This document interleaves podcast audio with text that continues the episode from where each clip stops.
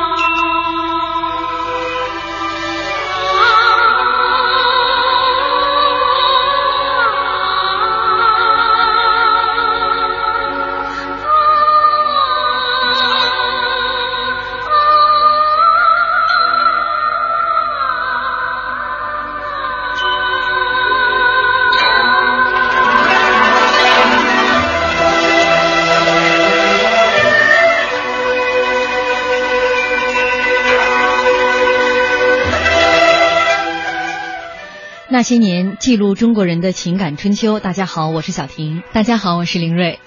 一九八七年，《红楼梦》问世，当年黛玉毛遂自荐，凤姐险些落选，演职人员每天的伙食费不足五块钱，近万个镜头竟然只有一台老旧摄像机。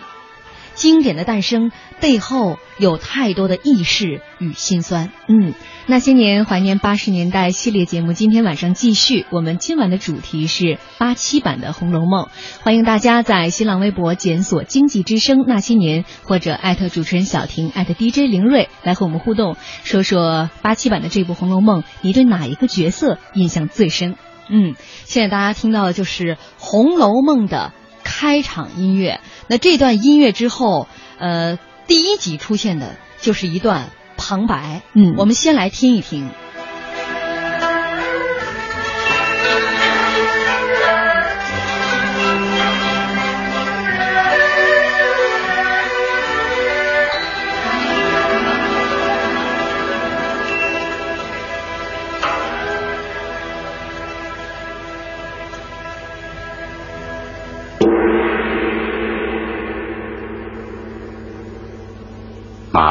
满纸荒唐言，一把辛酸泪。都云作者痴，谁解其中味？据说这是一个刻在石头上的故事。由于岁月的剥蚀，朝代、纪年、地域、邦国都已经失落无考了。时上纪云，当日有两位神仙，时而屏风遨游，时而高谈快论。来往于仙山缥缈之间，说这些真假有无之事。一日，他们偶从大荒山无稽崖青埂峰下经过，将女娲补天妻儿未用的一块顽石携入红尘。历尽了人间的离合悲欢，炎凉世态。这两位神仙换成癞头和尚、跛足道人，疯疯癫癫、挥霍谈笑着入世了。这个令人荡气回肠、撕心裂肺的故事。就从这里开始了。二十七年前，就这样一个荡气回回肠、令人撕心裂肺的故事，和观众朋友们见面了。今天我们也是非常荣幸的，请到了八七版《红楼梦》的总导演王福林老师做客我们的节目，一起来跟我们回忆啊八七版的《红楼梦》。呃，尤其是因为王导嘛是这个指导八七版的《红楼梦》，一定有很多幕后的故事来跟我们分享。对，王导您好，先来和我们听众朋友打个招呼吧。好，各位听众，大家好，晚上好。嗯，呃，刚才这一个开场，我们完整的给大家放完了。二十七年前，呃，第一集就是这样扑面而来了啊！您当时是一个什么心情啊？因为毕竟拍了三年，身上扛着这么一个重担，四大名著之之一。嗯，呃，今年是《红楼梦》开拍，正好是三十年。嗯，就三十年前的九月十号。嗯。在黄山脚下太平湖畔开拍的第一个镜头，一九八四年的九月十号。一九八四年的九月十号，嗯，在黄山脚下太平湖畔，嗯，拍的黛玉北上进荣国府的船上的戏，就是在那里拍的，嗯，开拍的第一个镜头。现在回想起来，当然感很感慨了。嗯呃，黛玉已经离开我们了。嗯。这个《红楼梦》里头有一句诗啊，《终身物》里头有一句诗啊，“终难忘世外仙珠寂寞林。”嗯嗯。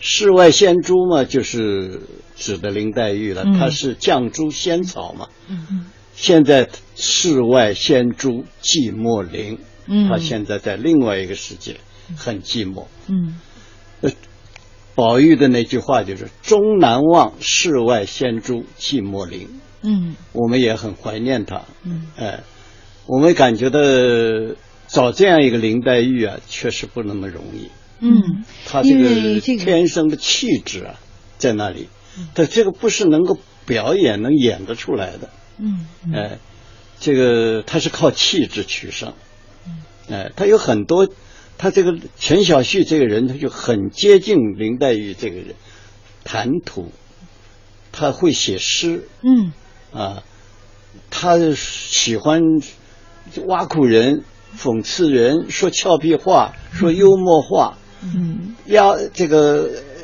大观园跟那个荣国府的婆子。这个丫鬟都不喜欢林黛玉，喜欢薛宝钗。嗯，因为这个这个这个林黛玉说话太刁钻。对，而贾不那个那个薛宝钗呢是很圆滑，哎很圆滑，很会做人。嗯，那么今天这些事情想想起来呢，三十年过去了，这戏呢现在还在那里播啊，我是总感觉到有很多遗憾。这个并不是现在说什么风凉话，这个这个，呃，因为大家都挺欢迎这个这个戏的，我故意说几句谦虚词，不是这个意思。嗯，确确实实感觉到这个《红楼梦》啊，确实是博大精深，有很多东西当时都没有理解到。嗯，三十年以后，逐渐的才感觉到，哦，这个东西不应该去掉。嗯。去掉了之后不合适，嗯，我现在感慨的就是这个，嗯。嗯，一一想起那些那那个年头我们拍的这《红楼梦》，留下了那么多遗憾，感觉到如果再拍一回的话，当然我再拍一回还可能还不如上一次了，因为演员太难找了，太难找了，嗯，但是我感觉到遗憾的在什么地方呢？我们把那个一开头那个。绛珠仙草神瑛侍者这一段神话给去掉了。嗯，因为神，因为这一段的这个这个神话故事啊，是很有意境，很有这个作者很有意图的。嗯，它一种预示哈。哎，它很多预示，他这是木石前盟。嗯，是吧？这个《终生物》里头那那个词是怎么写的呢？都道是金玉良缘，嗯，俺只念木石前盟，嗯，金石良缘就是金跟玉了，嗯，呃，宝玉是最反对这个东西，嗯，他就是要目视前盟。嗯，哎，这个目视前盟，你把前盟给删掉了。嗯，这个这个贾宝，这个声音四者，心殷勤的浇灌这个绛珠仙草，使他成长成为绛珠仙子，对吧？那他是有姻缘的。那就相当于把他的前世，哎呃，给砍掉，给砍掉了。那么黛玉到了这个到这个社会上，宝玉，呃，入了世了，他也跟着来了，他要还泪，他并不是这个人多愁善感，是多愁善感，嗯，但是他更重要的，他是要报恩，他要还这个，还这个恩。好，汪导，接下来咱们进入广告哈，咱们先稍微歇息一下。十七年来，我到过最远的地方是南极，纬度最高的地方是北极点。六千多篇稿件，五万多张照片，就是我常年在路上的收获。之前杂志主编都只是审稿子，现在我一年还要看几十个动画视频，两千多条微信，上万条微博，记录时代变革的人嘛，我们要勇于自我变革。现在我们要创造新世界。说的是大学争艳那集视频是吧？世界上每天都会有新闻猝不及防的发生，作为职业新闻人呢，我们就要沉着应对。五分钟之后呢，我会跟阿尔及利亚前方记者进行连线，我们努力把整个事件尽可能清晰地呈现在大家面前。那今天我们一起来关注阿尔及利亚。刚当记者的时候啊，一篇八百字的稿子我写了四个小时。二十二年过去了，现在八百字的评论用不了一个小时。我对写稿永远充满了憧憬和热爱。二十四年前，我刚到广播电台的时候，我们的语速是每分钟二百二十个字，现在是每分钟二百八十个字。语速越快，越需要我们更加慎重地处理每一个字，因为我们面对的是数以亿计的听众。这是我记者证。好的，我看一下。每天要面对四千五百八十八万粉丝，很多权威信息都是第一时间从这里发布的。我当记者六年了，之前还从未体验过如此强大的影响力。二零一四年巴西世界杯赛是我职业生涯当中的第七届世界杯赛，在二十八年的记者生涯当中，我和我的同事们已经为世界杯、欧洲杯，制作超过一百八十期的跑马灯。我是中央台记者张斌，我是新华社记者张倩松，我是一读记者马生博，我是新华社记者朱玉，我是中国青年报记者郭超，我是中央人民广播电台记者郭靖，我是人民日报记者徐丹。记录时代，记录你我。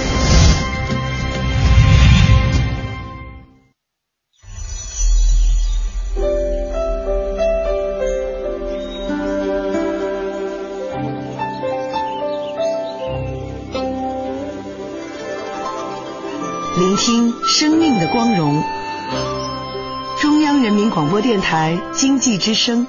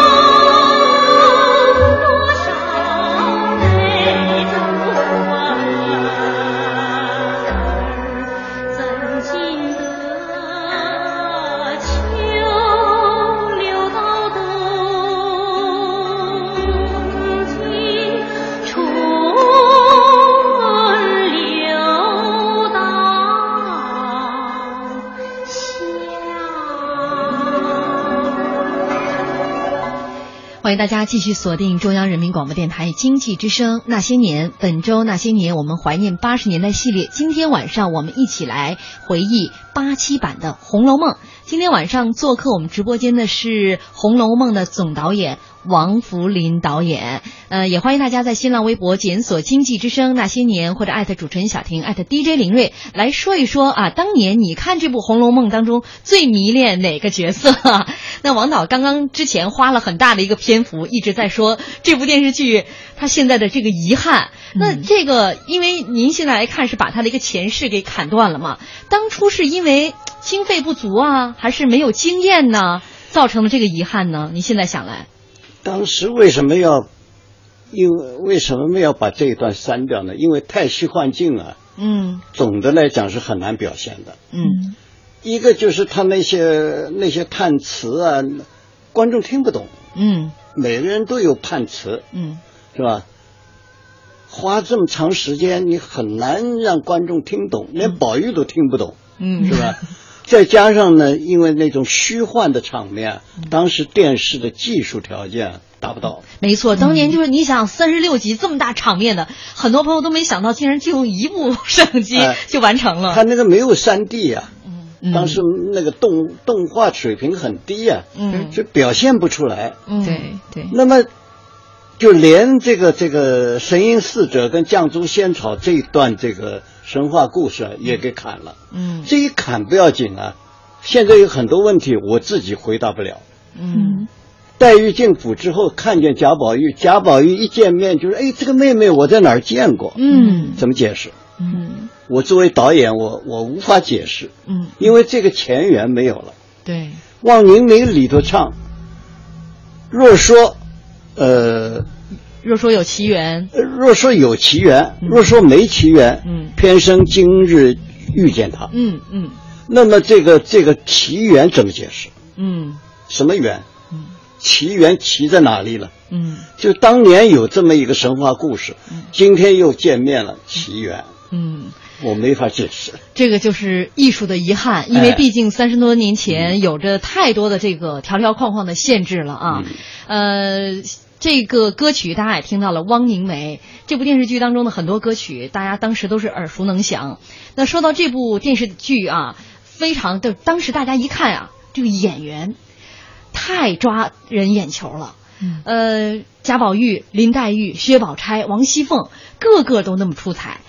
这个其实《红楼梦》拍了很多了，之前也拍过啊。其实香港啊、台湾呢都拍过电视剧啊、电影啊，再到后来也被翻拍过，就是。又拍咱们自己拍的电影，拍的这个电视剧，但是呢，大家好像呃无意当中都会拿这个选这个演员啊，来跟八七版的这个《红楼梦》的演员来做一个对比，呃，试图说别说说超越哈，大家说看能不能靠近八七版《红楼梦》的这个演员。就当时您选这个演员，呃，没有用一个就是当时全国出了名的那些大腕儿啊，这是出于一个什么样的考虑？呃，首先，嗯，首先要看这个，要理解这个曹雪芹写的这些人物，嗯，到底是多大年纪的，嗯。那么黛玉进府子之后，大概过了一段时间，这个宝钗也进府了，这时候王熙凤跟贾琏有这么一段对话，嗯，就是呃，老祖宗说要给贾宝玉，呃，这个这个薛宝钗过生日啊，嗯，他也是将笄之年了。嗯，将笄之年是多大呢？十五岁。嗯，那时候已经过了一段时间了。就是说，林黛玉跟薛宝钗进贾府的时候，特别是林黛玉进贾府的时候，也就十一二岁。嗯嗯。那么你找谁来演？嗯嗯。这明星一般的都大高个儿。嗯。是吧？都是将近三十的人了。嗯。你叫他们再演那个“一绵绵，近日玉生香”在床上打闹的那一段，那肯定是个黄色镜头。是不是？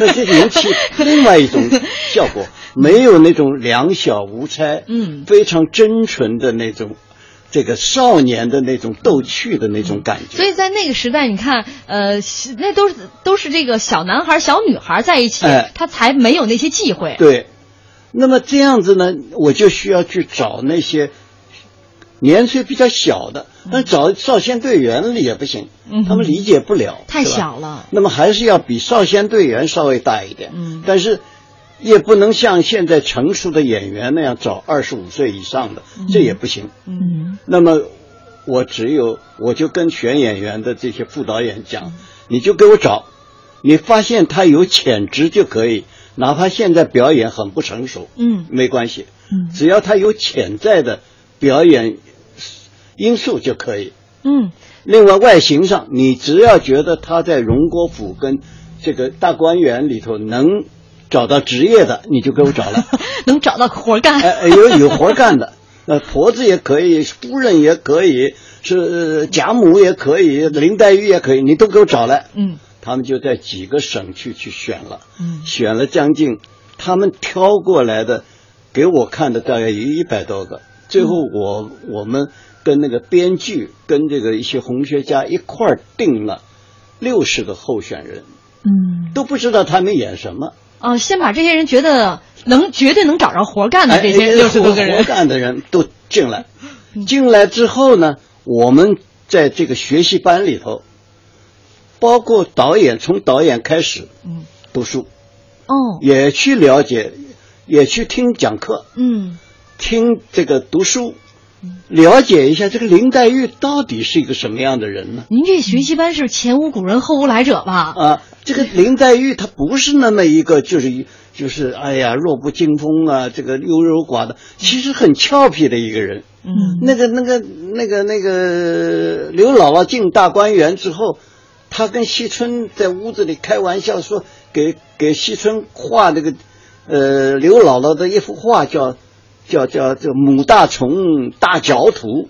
嗯就把大家笑的都都都钻到桌子底下了。他就是这么一个挖苦人的人。嗯在这个贾府跟这个这个大观园里头，丫头婆子都不喜欢林黛玉，嗯因为她嘴太刁，还喜欢这个薛宝钗。嗯，他是这么一个人，那您在那么多人当中，怎么就把陈小旭给挖出来了？他自己找上门来了，嗯他自己给我写封信，嗯是吧？她当时她的男朋友，呃，也是鞍山话剧团的，说你看看吧，有一条一条消息，说是中央电视台在在这个选演员选演员，嗯啊，要拍《红楼梦》，你去试试吧。连这这个刘陈小旭说：“我才不去写写信，这封信去试试呢。”嗯他说你没这个胆子，激了他一下子。嗯怎么没这胆子？写就写，他就写了。嗯呃，附了一首诗，他写的诗，还有一张这个挂历的照片，嗯是他的啊。给我那你看，这就他陈小旭本人就挺清高的，哎如果不激他这一下，他肯定不会去写这个戏。哎，他不写。嗯，那么另外呢，他们家呢，在鞍山呢，跟那个夜幕下的哈尔滨那个作者，嗯，小说作者陈瑜是好朋友，嗯，那个也建议他来到来试一试来试试一试。嗯。所以这样呢，他就写了封信。嗯。给我，我一看这个人的样子，以及他能写诗，因为黛玉是会写诗的，嗯。她要有诗人气质，嗯。她跟其他的小姐不一样的就在这个诗人气质上，嗯。她有诗人气质，高雅啊，嗯。这个这个这清高高雅，有有诗人气质。嗯。他写的《黛玉葬花》应该在这个诗这个这个这个小说里头是写的比较好的。嗯那么如果这个演员没有缺乏这种气质的话，根本就不可能。一张照片，一首诗打动了您对。，我说，请他来，呃，见见面。嗯见了面之后，我一看呢，好家伙，不到八十斤。哦，不到不到八你想十斤。这个那是那是八三年，嗯八三年的时候，一个小女孩儿还不到八十斤，你看她瘦成什么样子？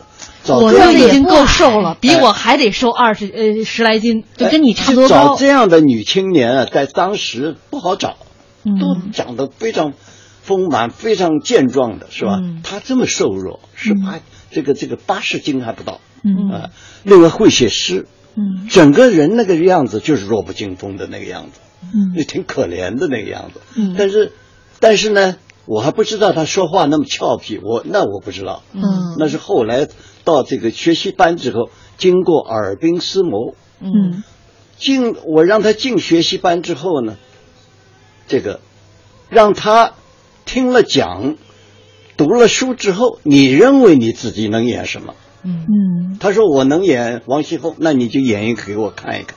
哦，啊那当时大家基本上都是毛遂自荐哎是吧？对他自己自己挑，嗯他演演一段小品，嗯，完了演了之后，我觉得你王熙凤不合适，嗯哎，你就适合演一个丫鬟，你就演那个晴雯吧。哦。啊，那他就是晴雯。嗯。晴雯也看着不合适，嗯。那我给你的，我给你这个这个拉郎配吧，嗯。我给你让你演那个薛宝钗，嗯。啊，那么他再演薛宝钗，这样呢有三个薛宝钗，有四个什么晴雯，有三个黛玉，最后在一起，大家专家、编剧、导演坐在一起商量，嗯。到底是谁？这个时候定的角色，就是说从选的人、被选的人都对都对这个谈恋爱的这个对象啊比较了解了，而不是拍拍脑袋就一个，哎，你长得挺像林黛玉，那你就是林黛玉啊，你就是薛宝钗，不是这样，嗯而是深入的，当然还是比较肤浅。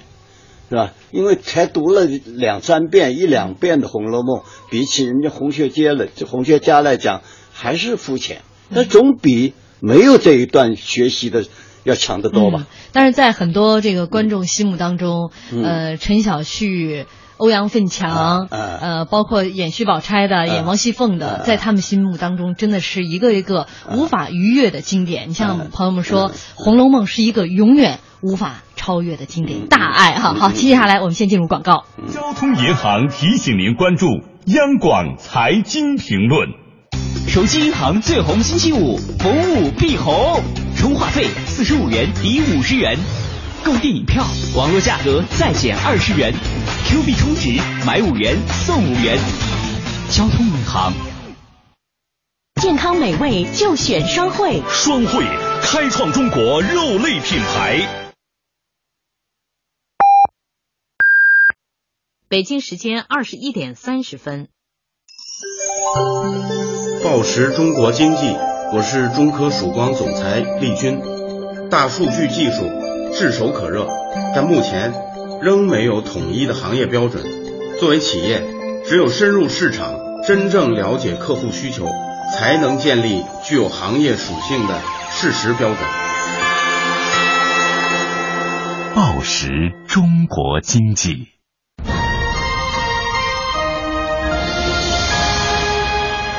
经济之声。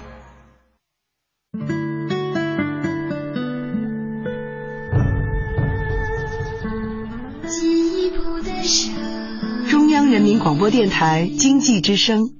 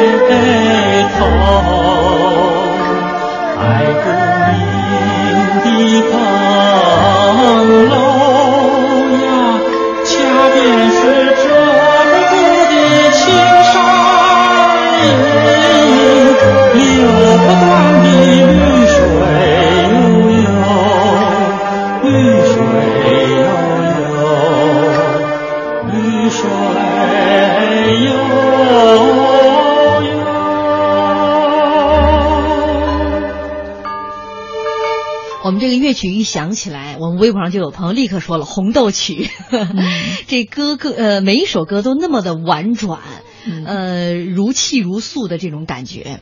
刚刚我们请王导给我们讲了一下这个挑演员的一个过程哈，嗯，尤其是讲了陈小旭啊、怎么样成为了就是大家心目当中的这样的一个林黛玉。那其实这一部电视剧当中很多角色我们都说了可圈可点，像这个宝玉呀、黛玉呀，然后还有这个西凤啊包括我们微博上还有朋友说最喜欢的就是王熙凤了，演的真是太好了，这个人真是就是她第一幕出来的时候就是林黛玉进了这个贾府，然后王熙凤出场。人没到，声音先传出来啊，特别爽朗的一个一串笑声，就是凤凤辣子，就给嗯大家这样的一个感觉。今天呢，我也剪了一段哈，在《红楼梦》当中几个主要角色在这个当中的一些小片段，我给它集锦起来了。我们一起先来回忆一下这部电视剧当中一些非常经典的片段。说的可是我那位表哥，在家时常听我母亲说，这位哥哥比我大一岁，虽然淘点气，说是对姐妹们是最好的。妹妹有玉没有？哥哥的玉是件稀罕物，怎么会人人都有呢？你生气、打人、骂人都容易，你何苦摔那命根子？那是你的命根子。老太太，林姑娘，姨太太找我送花给姑娘带呢。哎，什么花？拿来给我。是单给我一个人的，还是别的姑娘都有？各位都有了，这两针是姑娘的了。哼我就知道别人不挑剩下来的，也不会给我。我和婶子好了一场，临别还有几句话要告诉婶子。常言说，月满则亏，水满则溢。又说，登高必跌重，荣辱自古周而复始。婶子是脂粉碎里的英雄。连那些树顶戴冠的男子也不能过。可婶子，千万别忘了“盛宴必散”的俗语，不然后悔也无益了。早知今日，又何必当初呢？当初怎么样？今日又怎么样？当初姑娘来了。咱们是一桌吃，一床睡，亲也罢，热也罢，和和气气的，才见得比人好啊。如今谁称我姑娘长大了，不把我放在眼里，倒把什么外四路的宝姐姐、凤姐姐的放在心坎上，对我是三天不离，四天不见的。我毛手毛脚的，连扇子都跌了，还配伺候吃果子？要是再打了盘子，二爷还更了不得了呢。你爱打就打。这些东西无非是借人所用，比如说这扇子吧，原是山峰的，哎，你要撕着玩也可以呀、啊。嗯，即使这么说，我最喜欢撕扇子。给，老刘，老刘，食量大如牛，吃个老母猪不抬头。宝兄弟，我再多说一句话，你也该在这些正经书上多下些功夫啊。你呸！哼。什么多姑娘、少姑娘、脏姑娘、烂姑娘，还有火瓢的粉头、汽油的小老婆，都指着娘爷的名义要钱，我什么不知道？哼，有钱换着几根骚毛，就没钱打听太监了。这几年我娘家陪送的金的银的，当的当，卖的卖，原来都让你填了这些糟坑了。爱哥哥，你是？爱哥哥，我是。爱哥哥，我是湘云呐！湘云，爱哥哥，湘云是我。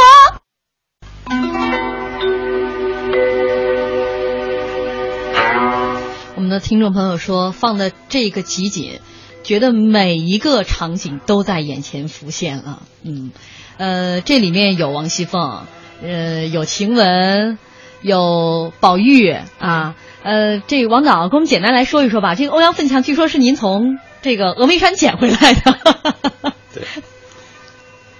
呃，我有一个给自己一条规定，嗯，就是贾宝玉必须是男的演，嗯，不选女的演员。因为说很流行反串，戏曲方面都是女演员在反串。电影也是香港拍的这个这个这个这个《红楼梦》。《红楼梦》啊，贾宝玉也是女的。嗯，哎，我说这贾宝玉啊，他是有女人气，有脂粉气，嗯，但是他是男的，嗯，他不是女孩子有有男儿的性格，不是，嗯，他是女的演跟男的演，他就是不一样，感觉就是不一样，嗯，所以宁可不拍，嗯，我也也也非得找到一个男的演贾宝玉不可，嗯，所以第一期学习班办完了之后，我的第一集已经拍了一半了，贾宝玉还不知在哪儿呢，没有。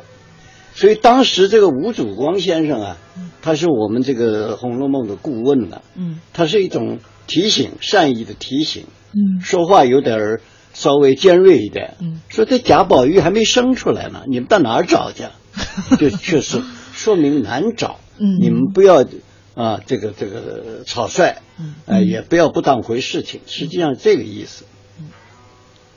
那么就晾在那里了，完了登了个广告，呃，请大家来试，找了个戏曲学校的一个小孩子，过了几个月他长高了，嗯啊，这这这这那么高个儿，你你怎么办呢？也不好演，他自己也不愿意演，就走了。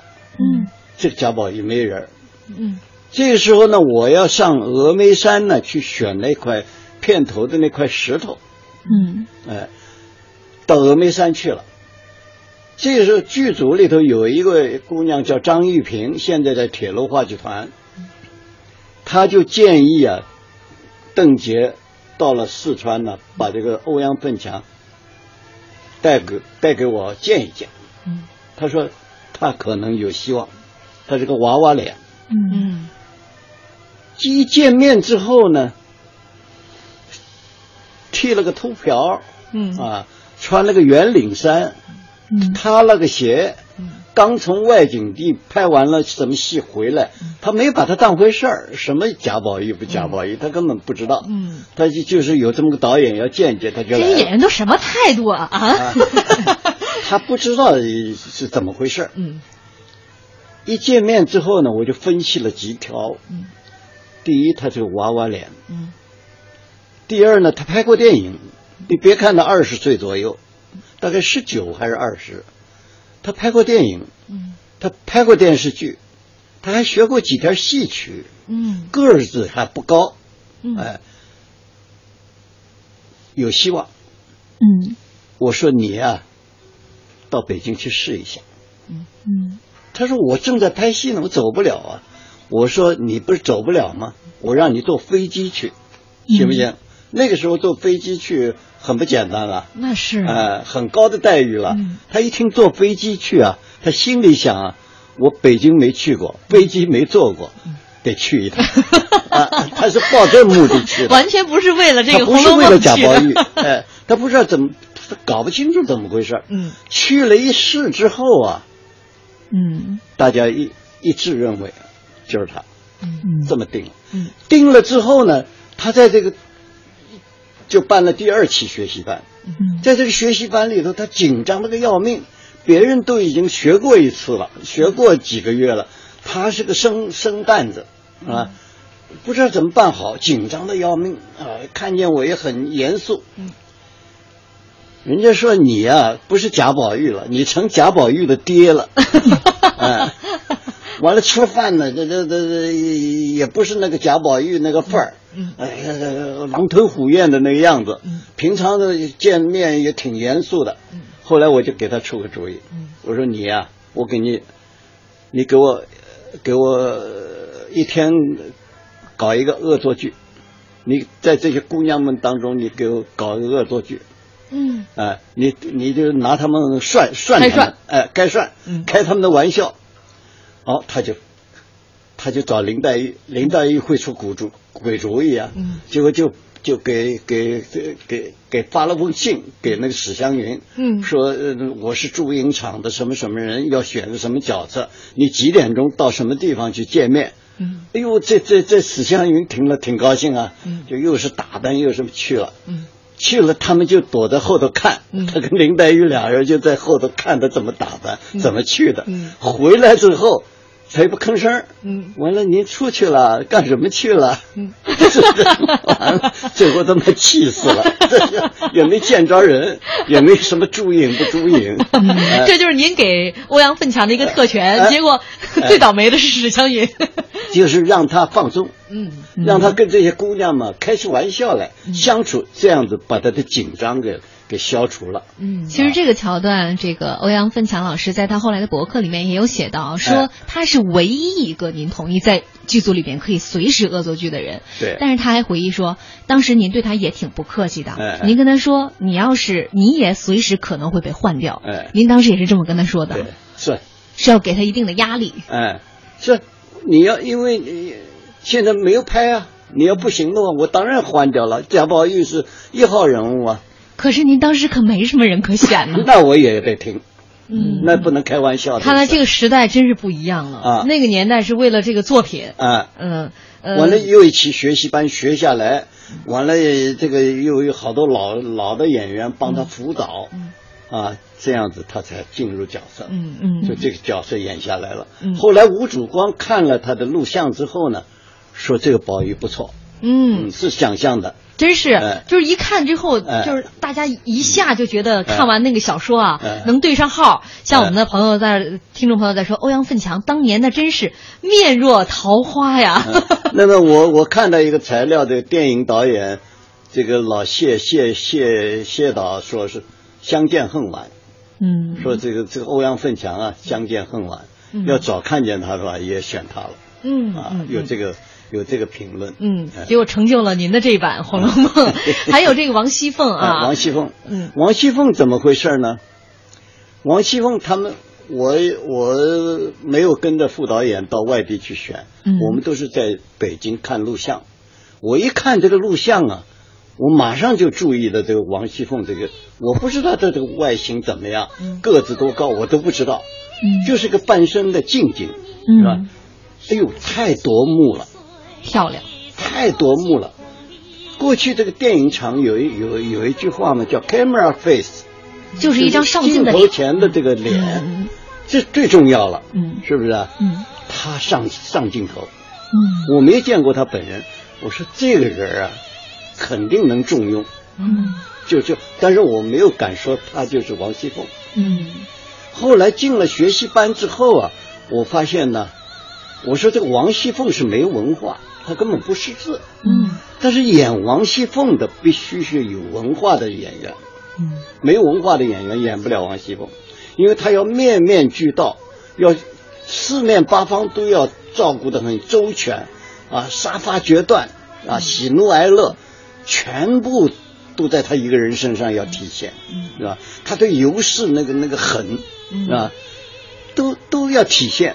他没文化，他理解不了。嗯在在这个这些姑娘们当中啊，她比较爱看书。嗯另外，她也学过戏曲，脸上镜头，嗯，哎，这个岁数也较大一点，嗯比其他姑娘较大一点。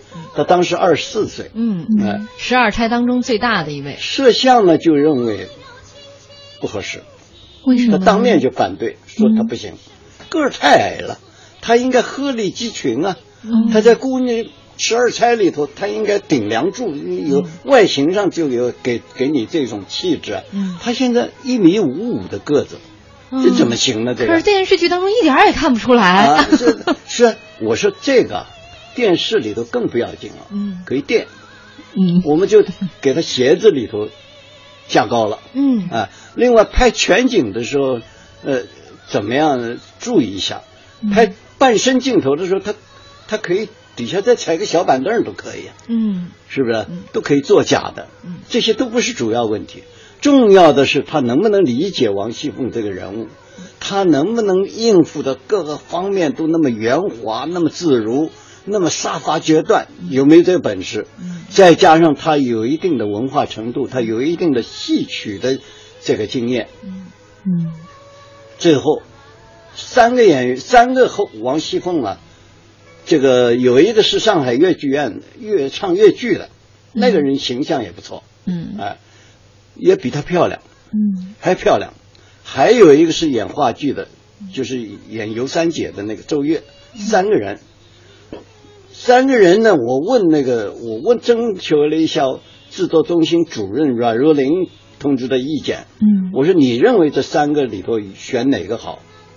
他说我认为那个演越剧的那个好。嗯，后来整个这个编导顾问呢一起研究下来啊，都认为这个人好，就是我，嗯，跟编剧组长周雷，嗯，我们两个人认为邓婕，嗯，那么导演有这个权了，嗯，因为这个必须要导演认可了，嗯，我说就是邓婕，嗯，那个那个那个演越剧的那个没文化，嗯，草包一个，仅一个外壳子不行，这样的演员不行，我就就定了邓婕，但是这个时候就可以看出这个领导的这个水平来了。嗯，领导说：“你说他演什么那合适，那就是他。嗯就是他们的这个民主作风啊，艺术民主啊，嗯，跟现在的那些制片人可大不一样。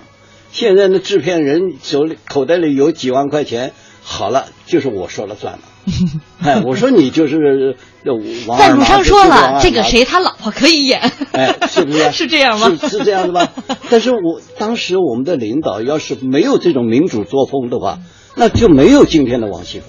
嗯嗯，这首歌《聪明泪》唱的就是王熙凤。七岁死后行红绫，家父人命中有个，叫人怎个奔腾。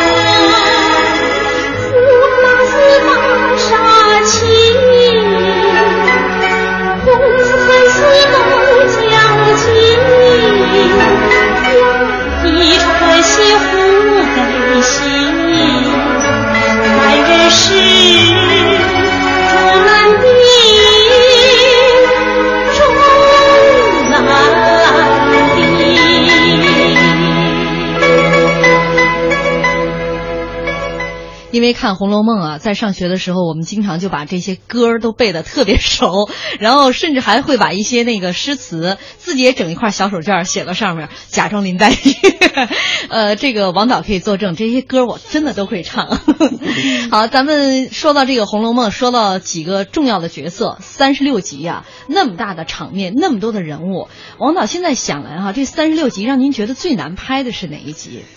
最难拍的就是那个秦可病，秦可卿出殡。嗯，这应该算是整这是个剧集比较，这里面最是《大的红楼梦》里头最早出现的一个最大的场面。嗯嗯。电视可以说是没有见识过这么这么大的场面，嗯。里头那么多纸扎的那些东西，啊，嗯。那些贡品，那纸扎的人儿啊，什么钱呐、元宝啊，找谁去扎去啊？嗯。结果他们就美工就找了六个老先生，嗯哎，其中有一个还参加过吴佩孚的出殡。哦。啊，那个人当年就是靠近八十岁了。嗯。这五五个老先生扎了一年，总算把这些东西都扎出来了。一年啊，啊一年的功夫，哎就为了一场戏的，这光是灯笼哈，哎这些不是这这个就是祭品纸扎的那些东西，啊，哎，祭奠的嗯。用品，嗯。这是一个。另外，这个这支队伍啊，嗯嗯，很难组织啊，嗯因为人太多了，上千人呢？嗯是吧？要穿上服装，嗯还拿着东西，嗯啊，还要走。嗯我是我是用个什么办法呢？嗯我让副导演跟这个搞美工的、搞道具的、搞服装的，你们组织一个班子，你们的去训练，我不参加。哦哎，你就告诉他这个队伍按规矩应该怎么排列，谁在前谁在后，谁拿什么谁都有规矩的，你们都给他们好，给他走成熟了，嗯每天半天练了一个一个礼拜，嗯，我拍摄的时候，我们广电部的副部长、嗯谢文清，嗯，他也去了，制作中心的领导、台领导都去了，就看这个场面去了。嗯，我半天时间不到就拍完了。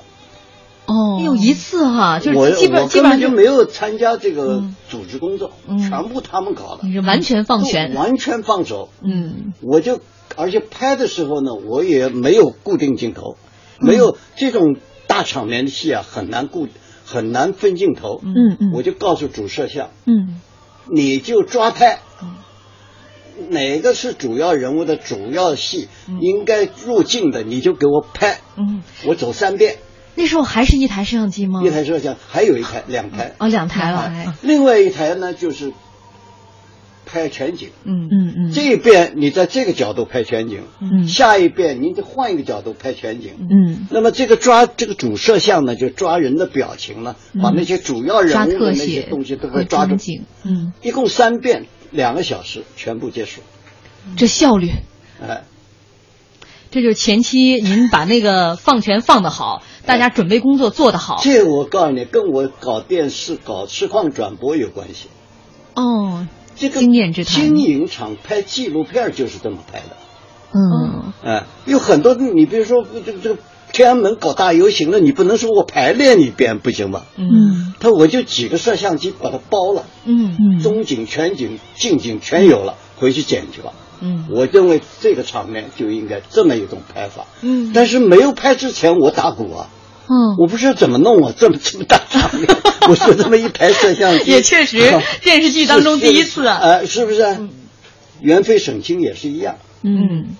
就是我用用这个拍纪录片的办法，嗯。加上故事片的特殊要求，嗯。结合起来，把这个两个场面拿下来。对，这两个场面是这三十六集当中啊最大的两个群众演员，又如此之多。对对呃，一一个是就是秦可卿出殡，一个就是元妃省亲啊，这两幕戏印象都特别深刻。嗯，呃，听众朋友都在那说，哎呀，这这个歌也好听，王导讲的也太好了。就按照这样的节奏来做的话，怎么能够不出精品呢？嗯，这首歌《葬花吟》，其实我知道，就是好像连这部电视剧当中的歌曲也是创作了好多年啊。据说这首《葬花吟》就创作了一年多。对，嗯，对。您当时是找到王丽萍老师，哎，王丽萍老师是愿意把他，当时他四十岁嘛，嗯。愿意把他的创作上的黄金年代贡献给《红楼梦》。嗯，他是写的望京梅，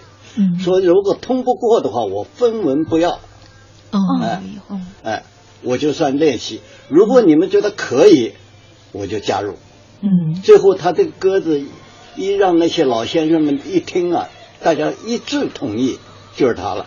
嗯嗯，就是完了，我们就用这个鸽子把大家带进到这个《红楼梦》的这个境境界里去，这是《红楼梦》的世界，《红楼梦》的气氛。啊、嗯学习班一开场播这个放这个，让你进入《红楼梦》的世界。嗯，所以他这个鸽子，我觉得应该是经典。